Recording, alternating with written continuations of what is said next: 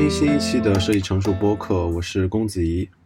在这一期，我想谈一谈三个话题，分别是官网、作品和用户体验。在数字设计领域，如果有人说他是做网页或者 APP 设计的，无论是交互设计还是视觉设计，其实这都是一个很模糊的定位。网页和 APP 只是媒介下的细分。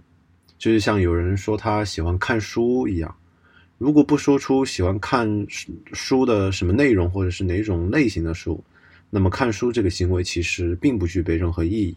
开卷有益的时代早就过去了。首先，我想谈一谈官方网站的定位。和一个有实际功能的产品不同，官网的实际定位是呈现和展示一个公司的形象、业务和相关案例。本质上来讲，官网是品牌形象宣传的一部分，传递企业形象，让用户更加了解你的公司，甚至有动机购买你的产品和服务。很多时候，我在接到类似于官网这样的客户需求的时候，总是觉得从心底来说不太想做。一方面原因可能来源于我对于视觉设计没有十分擅长。能力也主要集中在有实际功能的交互设计的优化上，但是我在想，这种心理上的抗拒是否来源于更深层次的我没有意识到的原因？带着这个问题，我开始看国际上设计工作室是否也有着同样的定位的问题，直到我找到了一段 This Also 工作室的招聘说明。This Also 是一家纽约的设计工作室。其中有一段招聘说明是这样说的，我把它简单翻译了一下，是大概他是说，假如你有开发、插画、嗯、摄影或者写作的背景，将是招聘时的一个加分项。虽然我们很欣赏在市场和视觉传达上你有这样的能力，但是请知道，网页设计和广告和我们的工作无关。他们有趣的是把网页设计和广告放在了一起。他们描述，虽然网页设计的能力很被欣赏，可是与他们的工作无关。通过浏览可以发现，他们工作室虽然在做相对小的数字应用，比如相机 APP 或者是聊天的表情，但是都没有出现类似于企业和官方网站或者中国用户比较熟悉的 H5 分享页这样的作品。他们为什么要做这样的选择？或者我内心的阻抗在哪里？我想可以用这期播客的第二个关键词来展开讨论，就是作品。这是我和清华美院工业系副教授杨林老师聊天的一些收获。作品对于我来说是一个很熟悉的词，客户会希望看看一看我们之前的作品。在学校的时候，老师也会期期望说你做自己的作品。作品好像是一个无比重要，特别是对于设计师来说无比重要的词。不可否认，这个是对的。作品至于设计师，其实就是能力的体现方式，特别是呈现视觉呈现相关的设计岗位，尤其重视作品。可是，对于这个无比正确的词，比如作品，开始质疑的时候，我会有有趣的发现。会发现，离开学校之后，作品被提及的次数会变少，并不是作品不再重要了，而是我们开始谈论的大多是产品和用户，在市场上流通的，在手机上下载的或者使用的是开发出来的产品，而不是作品。作品去了一个更适合它的地方。艺术品交易市场中，大家在交易某一个艺术家的作品，这个作品是唯一的、手作的、独特的，而且性格分明的。这些作品可能也被很高的价格交易，但是就像其他的手工艺作品一样，作品作为商品的身份开始变得小众，而它不作为商品使用的时候，就这个词“作品”这个词不作为商品使用的时候，大多数情况下是人们表达对某一件产品的赞许，比如这个产品真是某个设计师或者技术团队好的作品。这里的作品这个词更像是一个形容程度的褒奖的词语。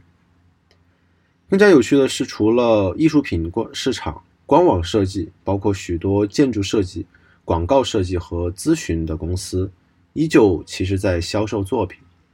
我在之前的播客中提到过，当一个设计师稍微有点能力的时候，会想开一个设计工作室，因为他能接触更多的设计项目，依靠自己的设计能力和时间，来为自己和这个设计公司赚取设计费。抽象这个过程本身来看，其实将作品直接作为商品售卖的这过程，而作品本质上来说，刨开所耗费的材料。其实就是设计师或者是艺术家自身的时间。可惜的是，每个设计师做作品的时间是有限的。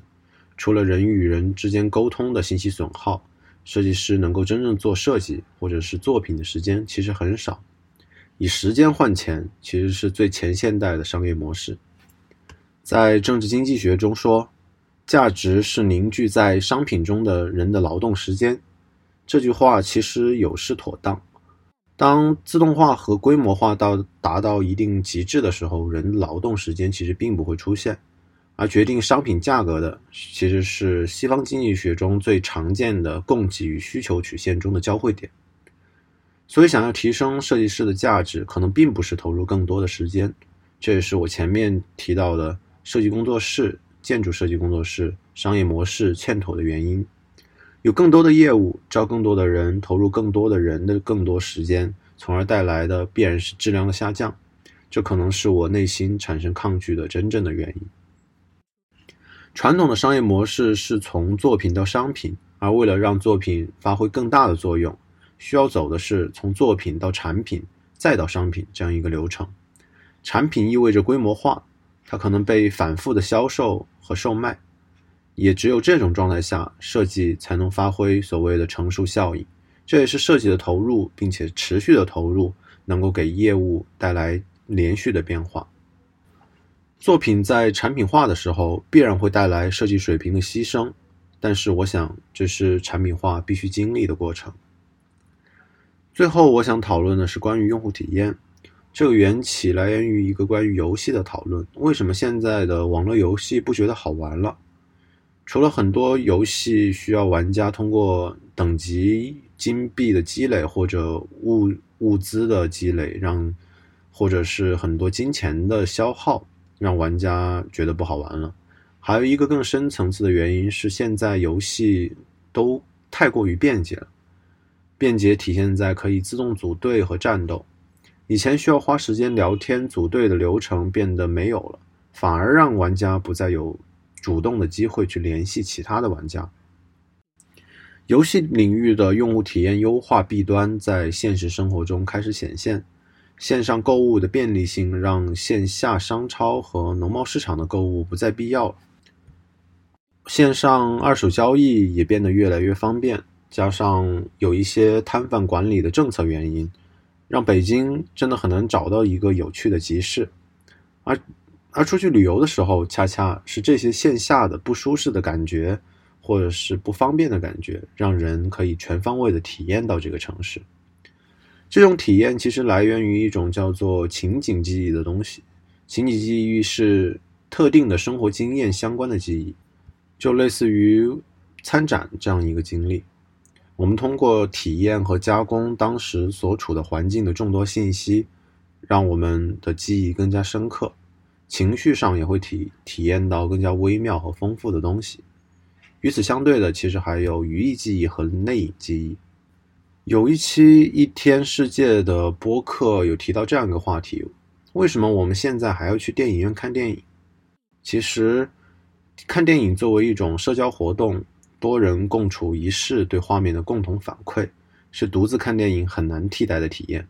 而这种类似的体验，随着生活的便捷程度的提升，其实越来越少了。